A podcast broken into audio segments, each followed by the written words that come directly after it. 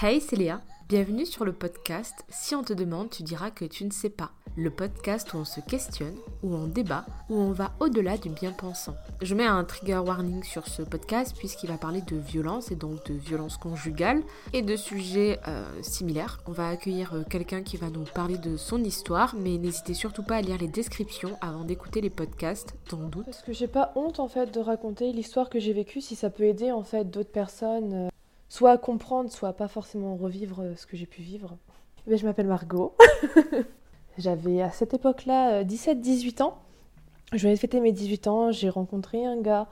Premier amour, hein, un, peu, un peu crédule. Alors à ce moment-là, je crois qu'il avait 25 ans.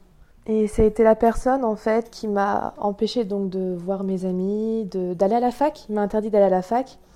Et petit à petit, euh, bah, monsieur buvait le, buvait le soir énormément de vodka. Et euh, quand en fait euh, je le saoulais entre guillemets à la maison, directement il venait me frapper au niveau des épaules et de la clavicule.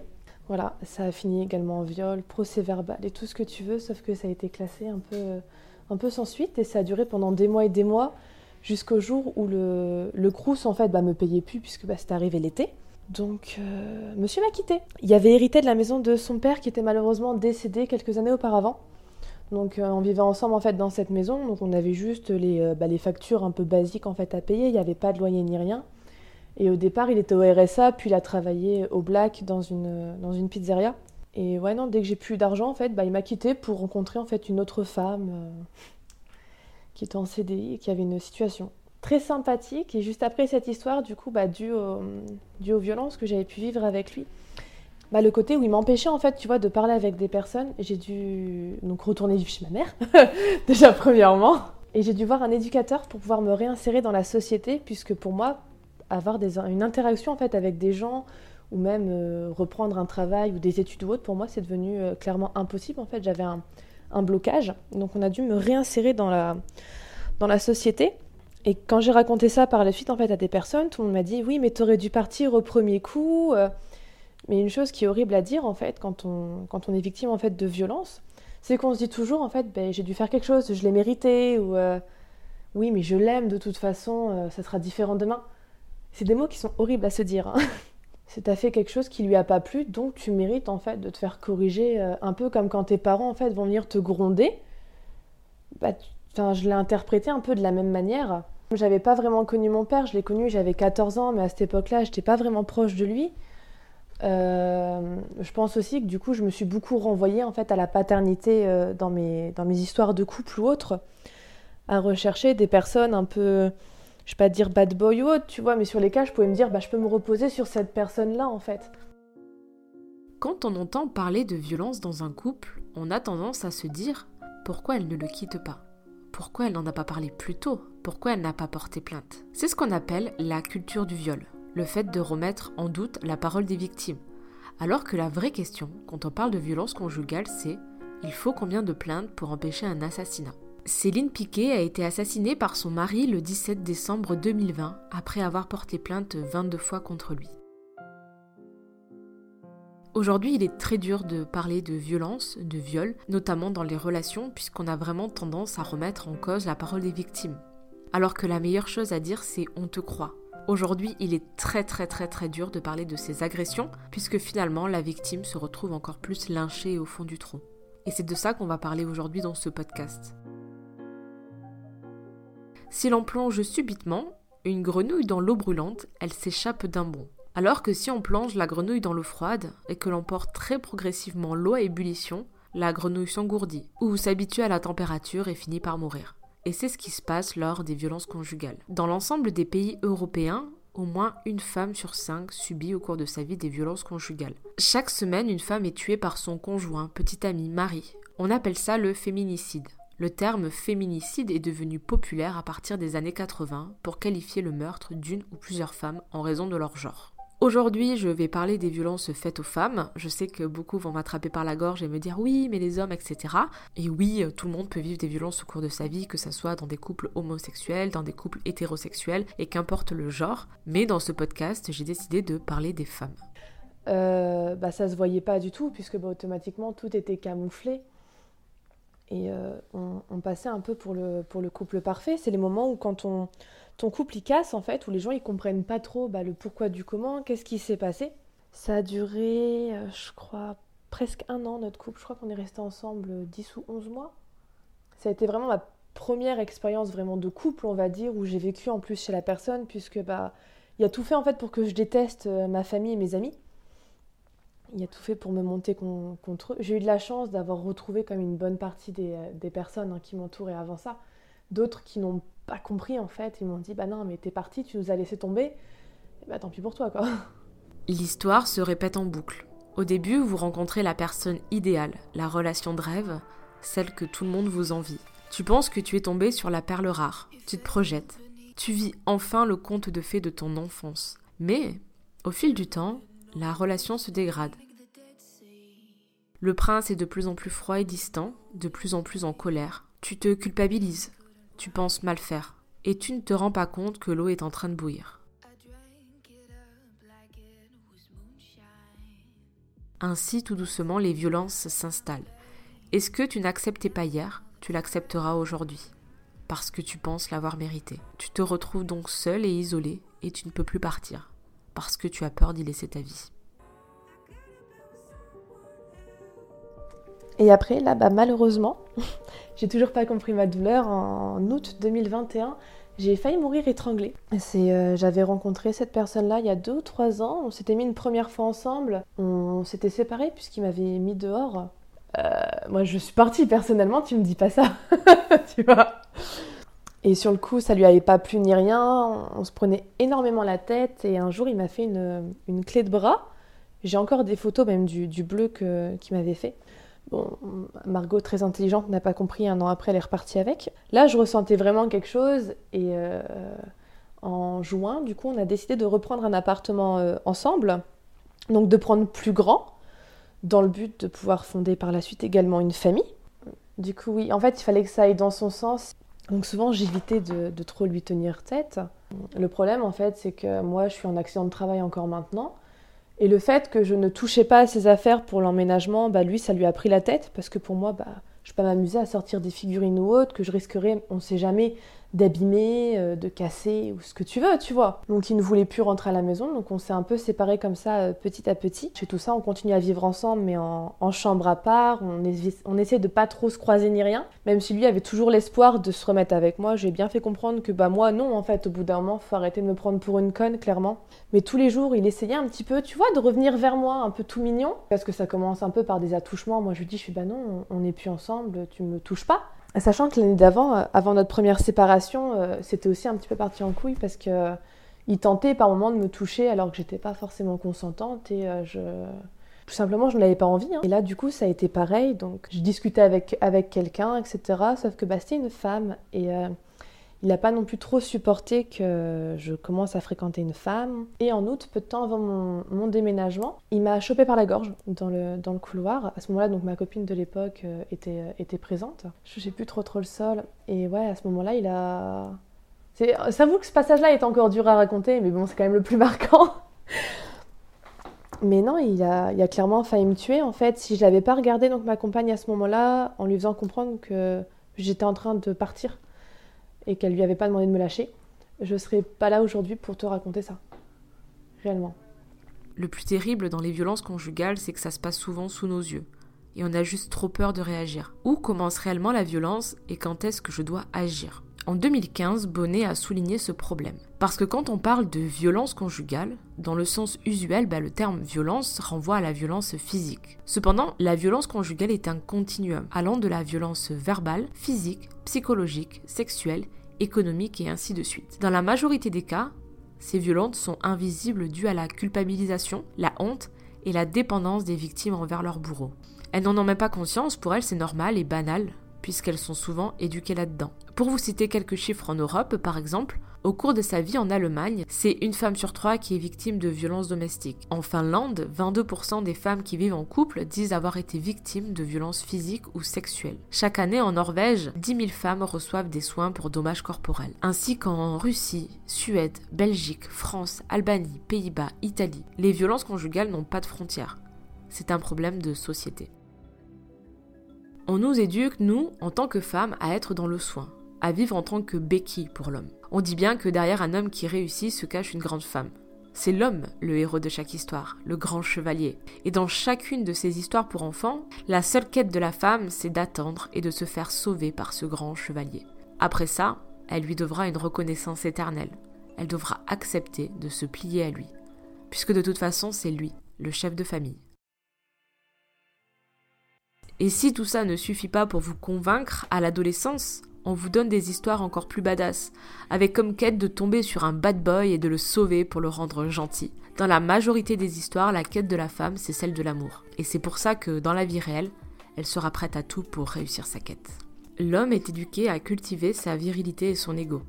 Tu es le meilleur, tu vas faire de grandes choses. On lui dit de ne pas être trop dans l'émotion. Les mecs virils, ça casse des murs et ça ne se laisse pas marcher dessus par des femmes. Parce que les femmes, c'est le sexe faible l'homme est éduqué indirectement à être violent. Aujourd'hui, on sait qu'intérioriser les émotions est un facteur favorable à la violence. Néanmoins, le problème avec ces histoires, c'est qu'on pense que ces violences sont normales, vu qu'elles sont banalisées. On pense même que c'est une preuve d'amour, alors qu'elles sont absolument inacceptables. Et ce n'est pas votre rôle à vous de devenir sa psychologue. Mais le plus dur encore pour moi, c'est pas forcément d'en sortir, c'est euh, aussi de s'en rendre compte parce que toutes les femmes ne s'en rendent pas forcément compte. Oui, quand elles s'en rendent compte, elles commencent à peu en discuter euh, autour d'elles pour tenter de trouver une solution, même si c'est pas simple aussi de partir, hein, parce qu'on a peur des représailles. On ne sait jamais la personne si elle nous retrouve à un moment donné. Les représailles qu'il peut y avoir, elles peuvent être par moments assez lourdes et euh, assez graves. Hein, le... C'est pas non plus le, but, mais c'est de se rendre compte en fait que ce, ce que la personne vit, c'est pas normal en fait et qu'elle ne mérite pas de le vivre ça leur permet aussi de maintenir l'emprise puisqu'ils détruisent encore plus la personne. Donc ça permet euh, également d'avoir un peu plus d'emprise sur la personne. Tu dis à quelqu'un, mais de toute façon, t'es qu'une merde, bah, la personne va encore plus se rabaisser en fait et va laisser euh, encore, enfin, elle va se laisser encore plus bouffer. Mais après, dans les violences conjugales, bah oui, on parle de, on parle de mental, physique et tout ça, mais dans les violences qu'on commence enfin à en parler aussi, c'est les viols en couple. Sont très, très durs encore à, gérer. Puisque quand tu es en, couple avec quelqu'un, que toi tu es en train de dormir, tu as la personne qui se touche derrière toi et qui te touche en même temps, tu te dis, bon, vas-y, c'est peut-être un, jeu coquin ou what, tu vois. Et là, euh, tu, tu, te retournes vite fait, tu fais, ah, tu fais quoi? Nanana, et que la personne, elle te sort, euh, ah, désolé, je pensais que tu sentais rien, je pensais que tu dormais. Mais je pense que c'est parce que la femme continue à se sentir un peu trop inférieure en fait à, l'homme. C'est horrible, hein, dit comme ça, mais moi je le vois surtout comme ça parce que si, euh, si l'homme a envie en fait, bah, la femme doit quand même se plier à ses besoins. Puisque voilà, quand on, quand on dit entre guillemets qu'on se force, bah, c'est parce que l'homme en fait on voit qu'il a envie et que bah, du coup on peut pas. soit nous on estime qu'on ne peut pas le laisser comme ça aussi, Soit c'est l'homme qui va commencer à dire oui, euh, t'as vu dans quel état tu vas me laisser, je vais encore dormir sur la béquille, et c'est une pression en fait sur, euh, sur nous. Donc la question de pourquoi elle ne le quitte pas, qui revient quasi dans toujours toutes ces situations, est problématique. Vraiment très problématique. Elle montre bien à quel point les violences conjugales sont installées dans la société. Puisque la plupart des personnes ignorent la réalité des violences conjugales puisque cette réalité est largement romancée à travers les films, les séries, les médias et la culture. Et en disant ça, vous placez la victime dans une situation de grande culpabilité et vous discrédibilisez ce qu'elle vit. Donc, elle aura encore moins envie de parler. Non mais, tu, comprends, c'est de ma faute. Il est en colère, à, cause de moi. C'est moi, le problème. Faut que je fasse des efforts. Je suis pas assez bien. Bien qu'on ait conscience qu'il y a beaucoup de violence au sein de nombreux couples, c'est un sujet tabou et ignoré, notamment dans les médias. Évidemment, on en parle, mais très peu. C'est quand même un sujet très peu présent sur les grandes chaînes, et quand ça l'est, c'est toujours la victime qui est remise en doute. Environ 1,35 million de femmes sont victimes de violences domestiques. Évidemment, on ajoute le chiffre noir de ces violences, puisque beaucoup de femmes ne parlent pas, par peur, par honte, ou même par inconscience du problème. Genre elles ne savent même pas qu'elles vivent des violences, donc elles acceptent et intériorisent. Étant éduqué dans une société patriarcale, il est très complexe, encore une fois, de faire la part des choses entre le normal et le dangereux. Et le fun fact, pas du tout fun, c'est que les journalistes, quand ils parlent de ça, expliquent ce risque, donc le risque de se faire tuer, en expliquant la souffrance des hommes, leur sentiment d'impuissance, évidemment en les faisant passer pour des victimes et en minimisant leurs actes. Et très peu abordent le réel pouvoir qu'ont ces hommes sur ces femmes, caractérisé par la volonté de domination à travers possession, jalousie, menace, isolement, contrôle, vengeance et instrumentalisation des enfants. Parce que oui, de ça on n'en parle pas beaucoup. Mais pour en citer quelques-uns, en janvier 2001, M a égorgé sa fille de 8 ans pour punir son ex-femme de l'avoir quittée. En septembre 2002, G étrangle ses deux filles pour les mêmes raisons. On a aussi le même schéma dans l'histoire de la famille Watts, où le mari a tué sa femme enceinte et ses deux filles sur un coup de colère. Et c'est un fléau. Mais on n'en parle pas, parce qu'à ce qui paraît, il vaut mieux éviter de mordre la main de la personne qui nous nourrit. Et dans une société patriarcale, c'est-à-dire dans une forme d'organisation sociale et juridique fondée sur la détention de l'autorité par les hommes, ça fait pas de la bonne pub TV de dire que le héros de l'histoire est en fait souvent le bourreau. La domination des hommes sur les femmes découle d'un long processus d'éducation. Et aussi on a peur d'en parler, même moi sur mes réseaux sociaux, c'est un sujet que j'ai toujours peur d'aborder, parce que je sais que je vais me faire sauter à la gorge et que finalement, j'ai pas forcément envie de me faire insulter et me prendre des menaces de mort. Alors par peur, bah, je comprends que beaucoup de gens préfèrent se taire. Récemment, le journaliste Patrick Poivre d'Arvor, image emblématique de la TV française, a été accusé de viol. C'est une histoire qui a pris beaucoup d'ampleur car PPDA était une figure de confiance. Pour les personnes qui le suivent depuis des années et qui mangent avec lui tous les soirs, c'est impensable. C'est révoltant qu'une personne puisse l'accuser. La victime est une menteuse et ainsi elle subit une vague de haine. Suite à ça, sept autres femmes vont témoigner contre lui. Néanmoins, par miracle ou comme par hasard, ça va être classé sans suite. On dit toujours mais pourquoi elle ne parle pas? Et quand elle parle, on lui dit que c'est une menteuse. On ne croit pas les femmes quand elles racontent leur agression. On les coupe en leur disant ouais bah il y a aussi des femmes qui sont violentes. Comme si on ne voulait pas entendre que l'homme pouvait être un salaud. Alors oui, des femmes violentes ça existe, mais il y a un temps pour parler de tout, et le bon moment pour parler de ça, c'est tout le temps, sauf quand une femme raconte qu'un homme lui a fait subir. On ne doit pas le balayer ou le minimiser avec un oh, c'est bon, non, ce n'est pas bon. Une femme n'a pas de raison de mentir sur ce sujet, puisque du moment où elle en parle, elle sera mise en lumière, et on la verra comme une traîtresse. Ainsi, les femmes se taisent, par peur et par pression. Et même au sein de YouTube, il y a des problèmes, mais beaucoup n'osent pas témoigner par peur, par peur d'être associés tout le reste de leur vie à leur bourreau, qu'on ne parle plus que de ça et qu'on mette leur travail de côté. Donc encore une fois, c'est à la victime de se taire, et d'accepter que son bourreau soit toujours mis en lumière.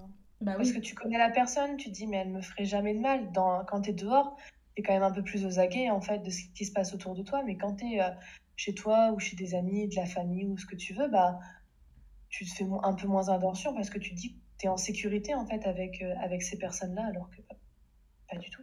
Mm. De surcroît, le profil stéréotypé de l'agresseur est raciste et psychophobe. L'enquête de l'ENVEF balaye le cliché de l'homme de couleur au coin de la rue ayant des problèmes sociaux celui aussi de l'agresseur sous alcool, puisque 70% des agressions conjugales sont produites sans prise de psychotropes. La violence touche tous les milieux. Alors que la loi sur le viol a pris effet en décembre 1980, suite au procès soutenu et gagné par l'avocate Gisèle Amili, les choses, 40 ans plus tard, n'ont pas tant évolué. donc, bah, directement, j'appelle euh, bah, la police hein, pour partir après à l'hôpital et tout ça. Sauf que bah, le problème de la police de nos jours, c'est qu'ils sont très loin arrivés. Et que très souvent, comme il vivait encore là, moi, la police m'a dit surtout, vous laissez la, votre clé sur le barillet pour qu'il ne puisse pas rentrer dans le logement, même si le bail était à nos deux noms. C'est un peu parti du coup dans des enfantillages où il s'amusait à venir sonner euh, à 7 h du matin ou à m'appeler, enfin à marceler d'appels en anonyme, jusqu'à appeler le, le, propriétaire pour dire oui, mais elle m'empêche de rentrer. Donc tu as le propriétaire qui arrive, la police qui arrive du coup. Oui, et là, tu as le propriétaire qui dit Je Je comprends pas pourquoi vous ne le laissez pas rentrer? Bah, j'ai actuellement un procès verbal en fait contre lui. Il n'est pas forcément autorisé à rentrer quand la police n'est pas présente. Et ça a été beaucoup d'insultes. Euh, il a tenté même de lever la main euh, sur moi euh, devant la police. Enfin, c'était même la BAC qui s'était déplacée ce jour-là. Et il m'avait insulté de tous les noms en fait devant eux. C'était impressionnant. Mais ce qui est génial en fait de nos, enfin façon de parler, hein, c'est quand tu appelles la police et que quand ils arrivent, donc ils font sortir la personne, etc. Euh, tu fais vite fait un mini dépôt, tu vois, auprès d'eux. Et euh, qui disent, bah, surtout s'il revient, n'hésitez pas à appeler. Et que là, tu leur réponds, bah, c'est pas contre vous en fait, mais ça fait 30 minutes que je vous attends. En 30 minutes, il aurait pu se passer énormément de choses.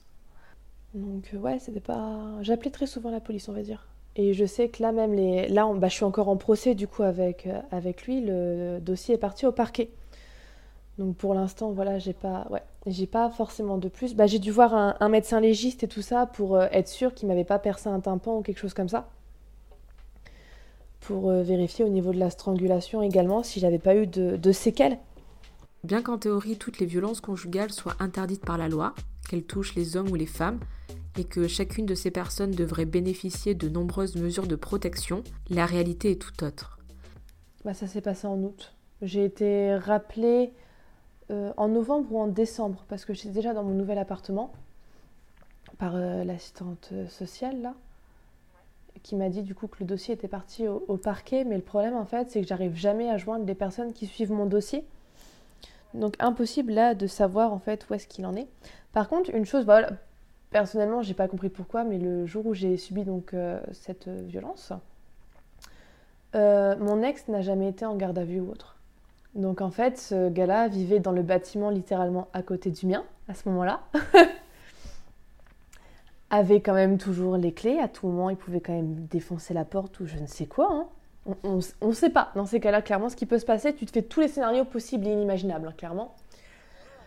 Et euh, tu, sors, euh, tu sors à la police, tu dis Bah oui, mais hier, euh, il avait un, couteau quand même dans les mains, enfin un couteau suisse dans les mains, il était prêt quand même à me planter.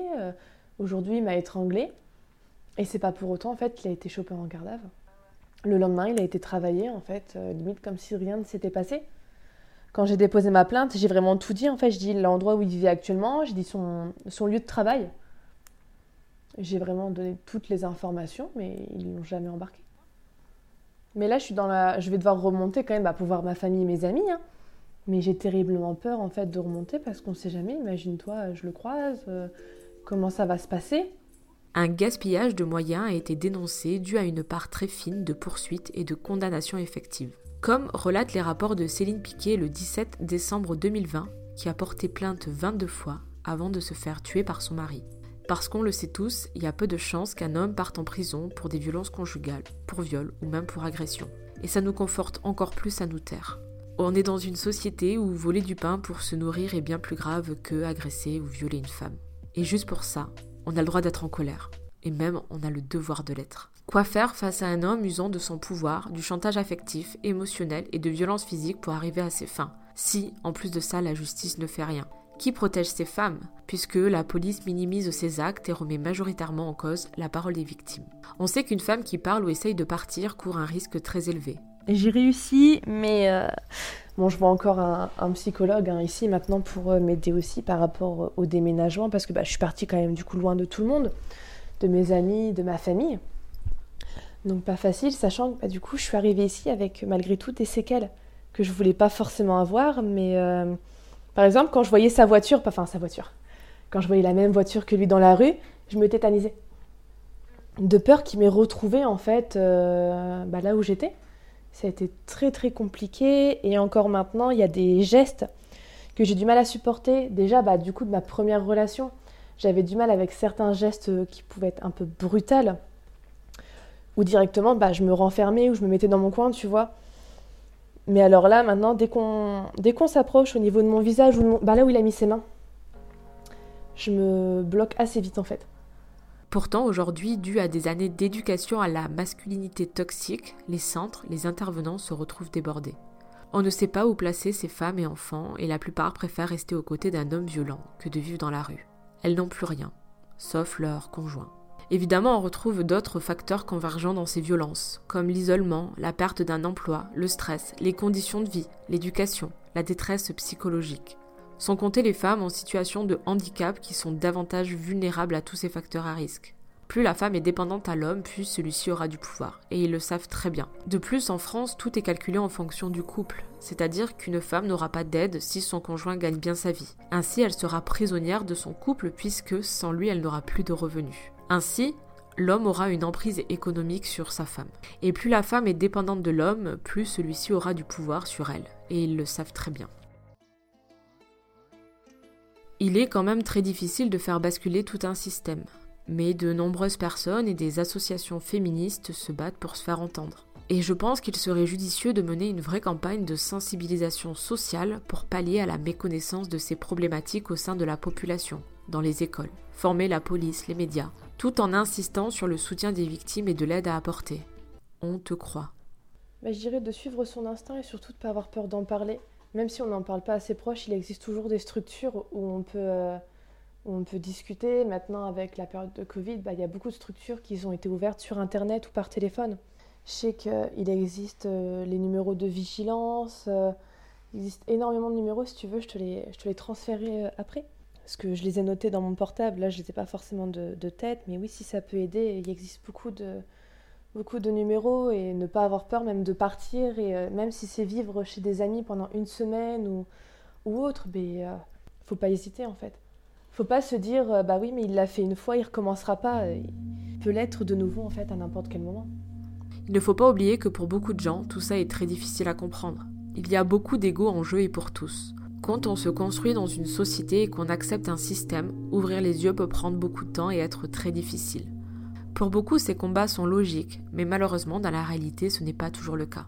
Évidemment, le must, ça serait que le gouvernement mène des stratégies innovantes pour trouver des solutions en ce qui concerne les foyers, en ce qui concerne la politique en général, pour pouvoir assurer la sécurité de ces personnes. Mais c'est très loin d'être le cas. En tout cas, si le sujet vous tient à cœur, je vous invite à soutenir et aider les associations. Les intervenants sont en première ligne dans ces combats. Et on peut tous aider et le faire à notre échelle. Je sais qu'accepter, ça prendra du temps, mais j'y crois. Peut-être pas pour moi, mais en tout cas pour les futures générations. En tout cas, merci d'avoir pris le temps d'écouter ce podcast. N'hésitez pas à me donner vos avis, à réagir sur Instagram, les avec de E. Et si maintenant on demande, tu pourras dire que tu sais.